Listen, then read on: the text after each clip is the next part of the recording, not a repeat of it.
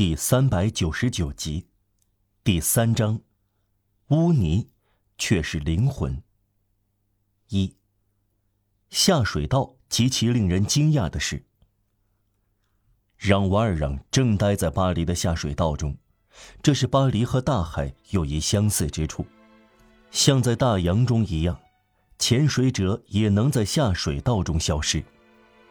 这种转换闻所未闻。让瓦尔让就在市区中心，却离开了城市。一眨眼间，掀起盖子又关上的时间，他已从大白天转到漆黑中，从中午转到午夜，从喧嚣转到寂静，从雷霆的滚动转到坟墓的停滞，而且比波隆索街那次巨变更为神奇，从极端的危险转到绝对的安全。突然落入地道，消失在巴黎的地牢里，离开遍布死亡的这条街，来到生命的坟墓里，这是奇特的时刻。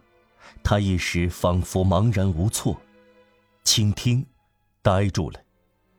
救命的陷阱在他身下猝然打开，可以说，上天的仁慈通过诱骗抓住了他。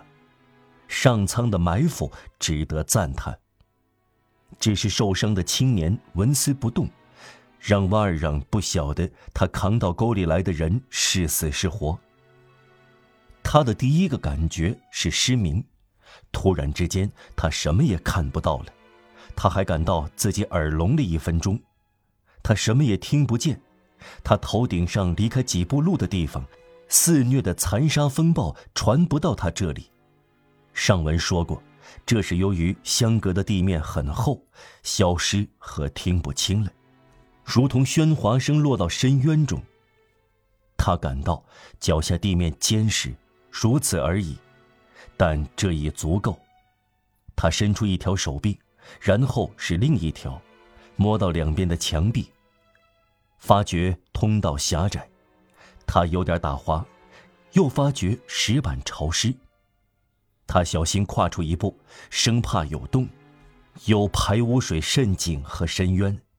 他正时石板往前延伸，一股臭气提醒他身在何处。过了一会儿，他不再看不见东西了。一丝光亮从他滑到那里的通气口落下来，在这个地道里，他的目力恢复了。他开始辨别出一些东西，他藏身。没有别的词能更好的表达他的处境了。他藏身的通道在他身后是堵墙，这是一条专业词汇称之为“知道”的死巷。他前面有另外一堵墙，是黑夜的墙。通气口的光，在离让瓦尔让十至十二步的地方消失了，在下水道几米长的湿墙上，仅仅投下惨白的光。再往前便是黑咕隆咚，再往里走显得很可怕，入口好似能吞噬人，但这片雾蒙蒙的墙是可以进去的，也必须进去，甚至要快一点。让瓦尔让心想，他看见这个铁栅盖埋在石堆下，也可能被士兵发现，一切都系于这种偶然，他们也可以下到这个印井来搜索他。不能再丢失一分钟了，他已把玛丽·与斯放到地上，这时又捡起来，这个词是属实的，又扛在肩上往前走，他毅然地走进这黑暗中。让瓦尔让以为他们得救了，事实并非如此，另一种并非不大的危险也许在等待他们，在火光闪闪的战斗风暴之后，是义气和陷阱的洞穴。在混战之后是下水道，让瓦尔让从地狱的一层落入另一层。他走了五十步，不得不停住。他想到一个问题：走到通道另一条横陈的管道，两条道路摆在面前，走哪一条呢？要向左转还是向右转？我们已经指出过，这个迷宫有一条引线，就是它的斜坡。沿着斜坡走，就来到河边。让瓦尔让马上明白过来，他思忖，他可能在菜市场的下水道中，如果他选择左边，沿着斜坡走，不到一刻钟，他就会来到兑换桥和新桥之间的塞纳河段某个出口。就是说，在大白天出现在巴黎人口最密集的地区。也许他会来到十字路口聚集闲人的地方。两人看到两个血迹斑斑的人从脚下的地底冒出来，会惊诧莫名。警察突然而至，附近的保安警察也会出动。洞口未出就会被抓住，不如钻进迷宫里，信赖着黑暗。至于出路，那就听天由命了。他往上坡走，向右拐。他转过长廊的拐角时，远处通气口的光消失了，黑暗的幕布重又落在他身上，他又看不见了。他仍然往前走，并且尽可能快。玛丽·约斯的两条胳膊搭在他的脖子周围，双脚荡在他身后。他用一只手抓住两条手臂，另一只手摸索墙壁。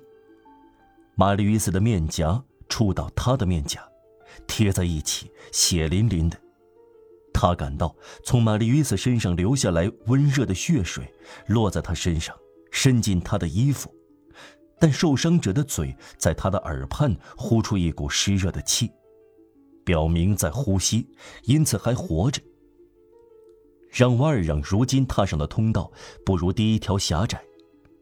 让瓦尔让走得相当吃力，昨天的雨水还没有流光，在沟底中央形成一条小小的急流，他不得不紧靠墙壁，避免双脚踩到水里。他这样在黑暗中走着，他像黑夜生物在看不见的地方摸索。失落在地下黑暗的坑道里。然而，要么远处的通气口逐渐将一点浮动的光送到这浓黑的雾中，要么他的眼睛习惯了黑暗，他又恢复了某些朦胧的视力。他重新开始隐约的，时而意识到他触摸的墙，时而意识到他经过的拱顶。瞳孔在黑暗中放大，终于找到了亮光。同灵魂在不幸中扩张，终于找到了天主一样。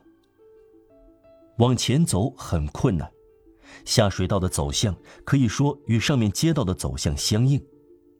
在当时的巴黎有两千两百条街，请想象一下所谓下水道这黑暗的管道网吧。当时存在的下水道系统连接起来长达十一法里。